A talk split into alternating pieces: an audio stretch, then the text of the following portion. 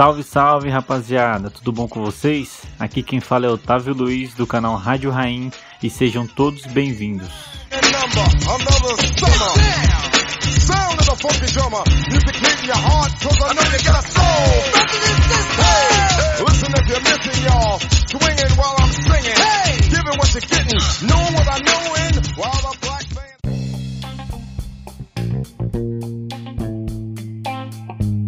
O episódio de hoje é para falar simplesmente do maior grupo de rap do mundo. É exagerada essa afirmação que eu tô fazendo? Bom, então deixa aí nos comentários, quero ouvir a opinião de vocês. Caso esteja ouvindo pelo YouTube, é só deixar nos comentários.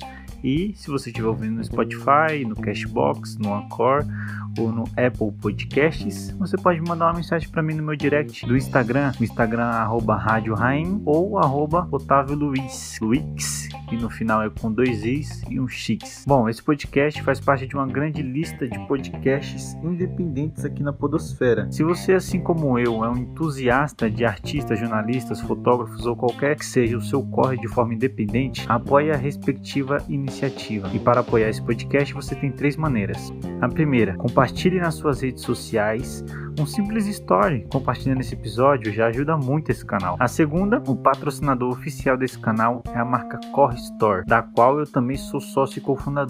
Então, panos de qualidade e moda de quebrada por um preço muito bom, você pode entrar no Instagram corre.store ou realizar suas compras no site que é o www.correstore.com.br. E a terceira e última via de apoio é através do Pix. Você pode avaliar esse episódio, seja qual for a época que você está ouvindo, através de um Pix. O valor a enviar é o que seu coração mandar.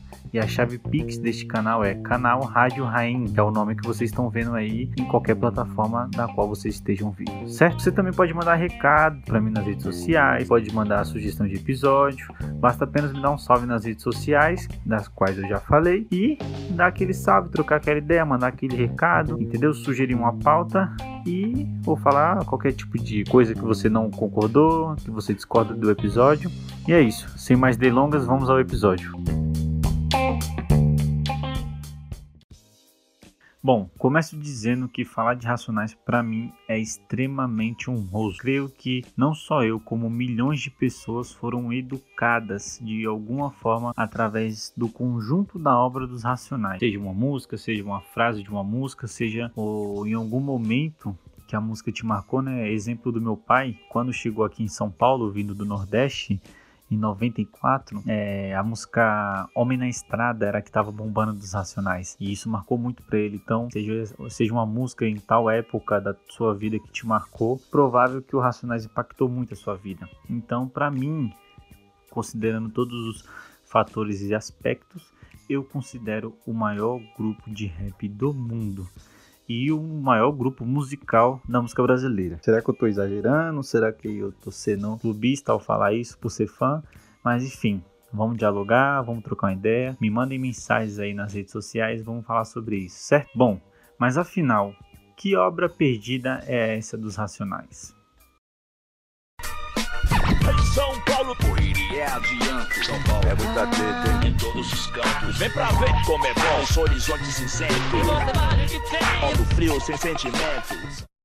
O ano é 2006 e os Racionais lançam o DVD Mil Trutas Mil Tretas, que reúne 15 sucessos da carreira do grupo, em um super show ao vivo que com certeza está eternizado na música brasileira. O show foi realizado em 2004 no Sesc Itaquera, dois anos depois do lançamento do disco Nada Como Um Dia Após o Outro Dia, que foi lançado em 2002. Naquele momento, os quatro rappers já se consolidavam como o maior grupo de rap brasileiro e passados os anos para mim, como já disse, a obra dos Racionais fazem deles o maior grupo de rap do mundo. Depois desse período, o grupo só voltaria com alguma criação muitos anos depois, em 2014, com o álbum Cores e Valores. Somos o que somos, somos o que somos. Com sorriso de disfarce, a esperar na solidão. São meus irmãos, sem fé com ambição. Fase triste mostra a indignação. Acúmulo de mágoa, jão, desilusão. Liberdade não se cede. Ser ditado disquetal, cada qual com o que merece nos põe em teste. e não se mexe. Se escar o chiclete, cara pro chão.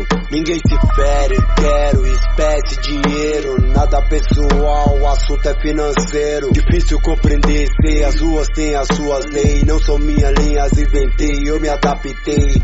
Guerra Fria, muçulmanos e USA. Preto e branco como jogo de xadrez. Seu estouro da pele é sedução, meu desejo. Insiste de abusar do vermelho. Bens materiais, não pago seu beijo.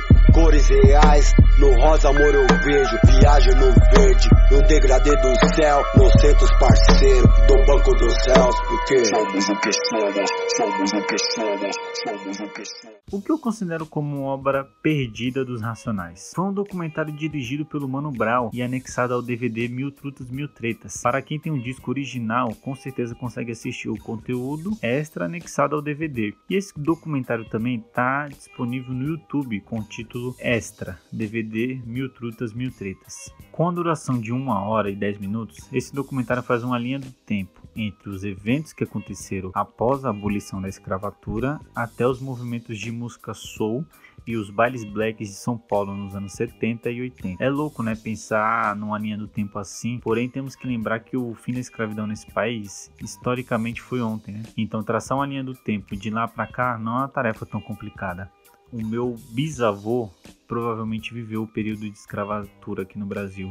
E o bisavô de quase todo mundo que está escutando esse podcast viveu. Alguém com certeza tem alguém na árvore genealógica que diretamente ali tem um, um avô que pode ser o avô do seu bisavô que viveu o período escravagista. Então a gente tem que lembrar que o Brasil tem 500 anos de, de existência e mais da metade dele, ou quase todo o período dele, foi de escravidão. Escravidão só aconteceu em 1888. Então, a gente tem pouco menos aí, pouco mais de 130 anos, 160 anos de liberdade, né? Entre aspas, para o povo negro aqui no Brasil. O documentário começa com as vozes de Ed Rock e seu Jorge narrando os períodos da escravidão e pós-escravidão no Brasil. A história dos quilombos brasileiros é pouco conhecida. As poucas histórias de quilombo de que a historiografia se ocupou se referem aos territórios negros do mundo rural, em plena escravidão. Mas o mundo da monocultura escravista não era somente rural. Embora o centro da produção fossem as fazendas, uma rede de cidades se desenvolveu. Assim como nas fazendas, os trabalhos mecânicos nas cidades também eram realizados por escravos. Às vésperas da abolição, a economia brasileira estava na cafeicultura do Sudeste. Foi para essa região que se deslocou a maior parte dos escravos do país. A partir do último quarto do século XIX, São Paulo era a cidade centro da expansão cafeeira. Antes da ascensão do café, São Paulo era um centro comercial modesto. O plano da burguesia de cafeicultores, grandes comerciantes, banqueiros e artistas convidados consistiam basicamente em remover tudo que era considerado marginal do centro da cidade e redesenhá-lo segundo o projeto de moderna capital europeia. Assim, ruas foram alargadas, mercados demolidos, praças remodeladas. Tais reformas implicaram, por exemplo, na desapropriação da Igreja e Irmandade Nossa Senhora do Rosário, um dos quilombos importantes da comunidade no século XIX. Tanto o Bexiga como a Liberdade cresceram com operações de limpeza do centro. Nestes bairros, principalmente na década de 20, se configuraram territórios negros importantes com suas escolas de samba, terreiros, times de futebol e salões de baile. Na Barra Funda, Bexiga e Liberdade, além de certos pontos da Sé, nas primeiras décadas do século, se organizaram também sociedades negras, com atividades culturais e recreativas que envolviam publicação de jornais, a produção líder musical e teatral, passeios, piqueniques, bailes de fim de semana e salões alugados. Qualquer um desses quilombos paulistanos da Primeira República tinha a fama de ser lugar de desclassificados. Então, finalmente, a marginalidade é associada a um conjunto de gestos um jeito de cor. A posição de marginalidade da comunidade negra só começara a se alterar levemente a partir da década de 30. Era preciso sair logo dos cômodos e porões para organizar um novo território negro familiar.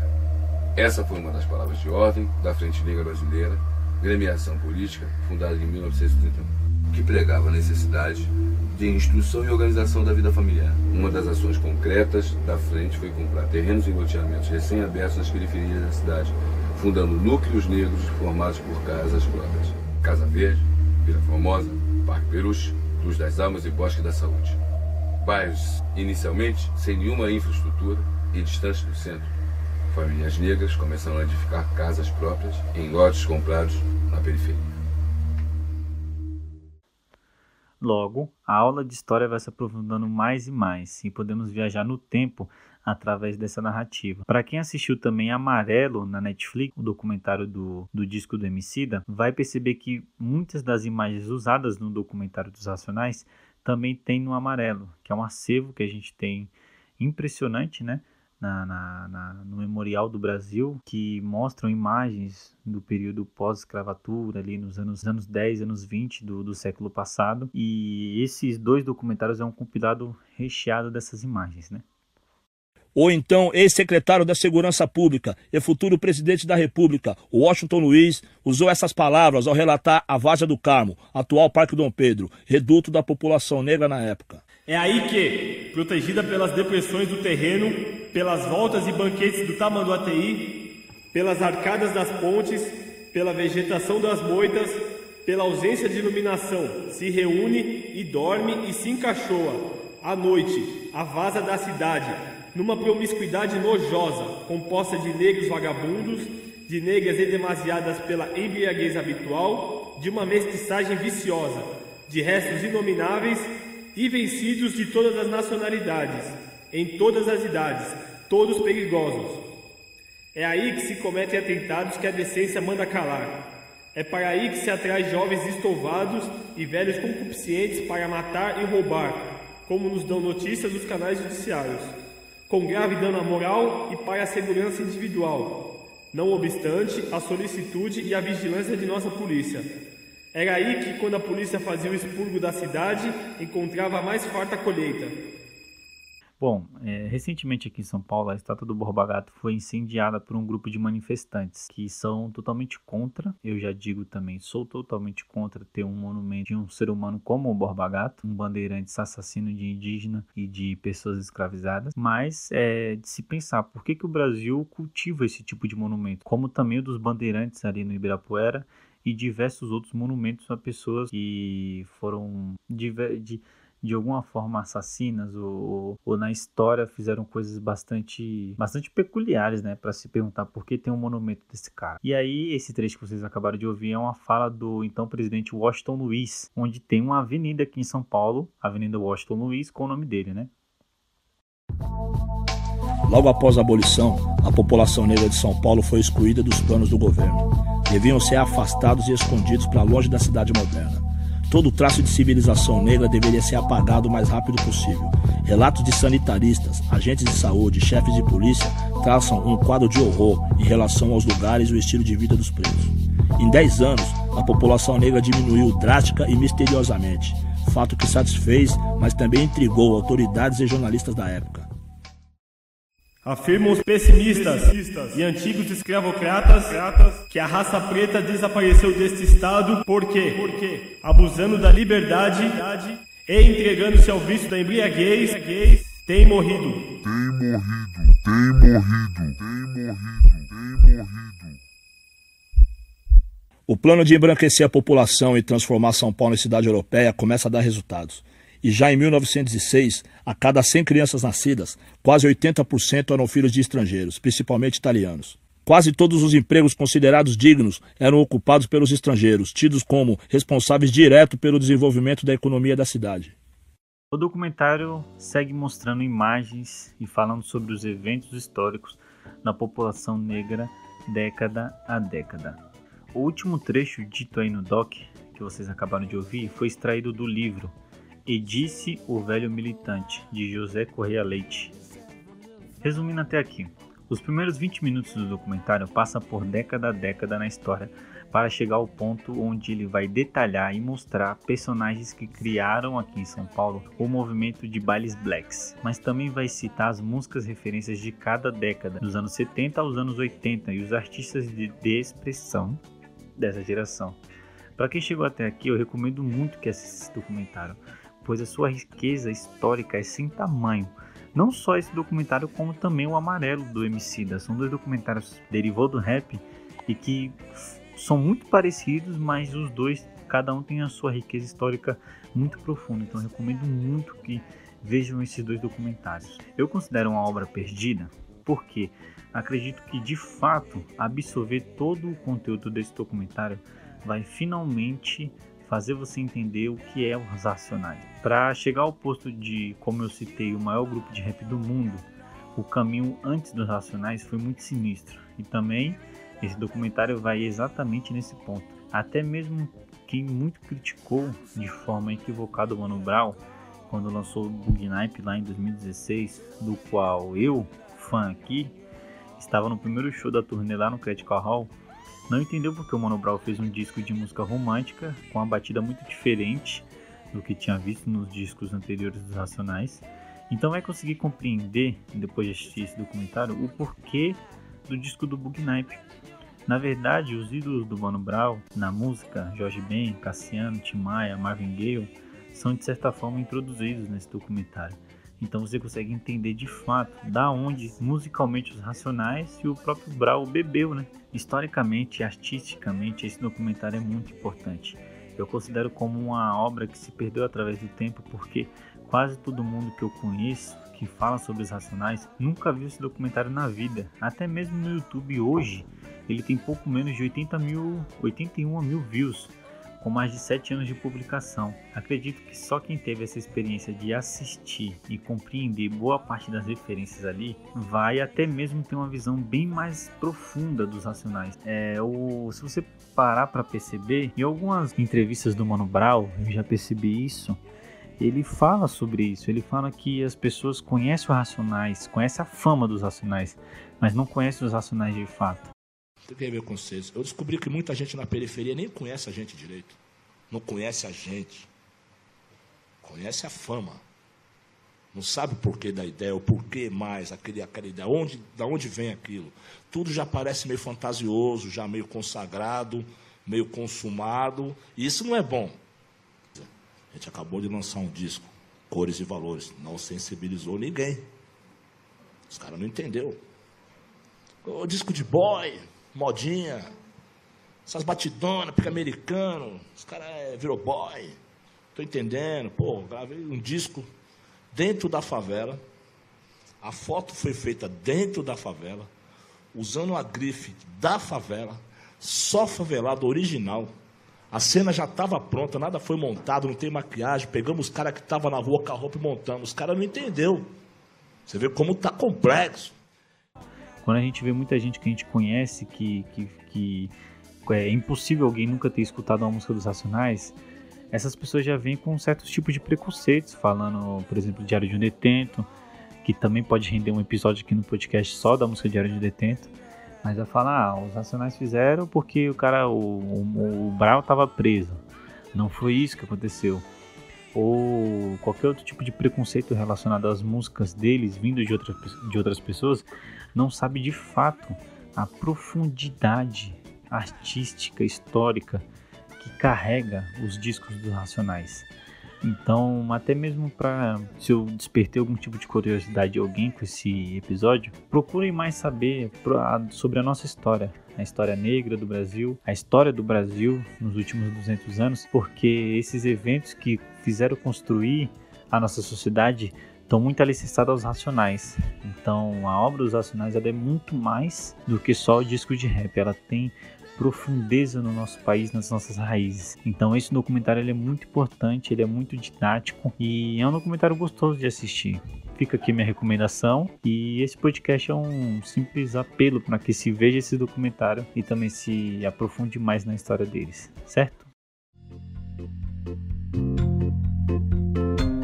Galera, eu me despeço por aqui. Espero que tenha despertado a curiosidade em alguém a assistir esse documentário. Lembrando que ele está disponível no canal dos Racionais no YouTube com o nome Extra DVD Mil Trutas Mil Tretas. Obrigado a, Obrigado a todos que ouviram este podcast até aqui. Estou começando minha jornada na Podosfera e espero muito ter criado um conteúdo de qualidade para vocês. Não esqueça das maneiras de apoiar esse podcast, dito aqui no começo. Vou ficando por aqui. Forte abraço e até mais.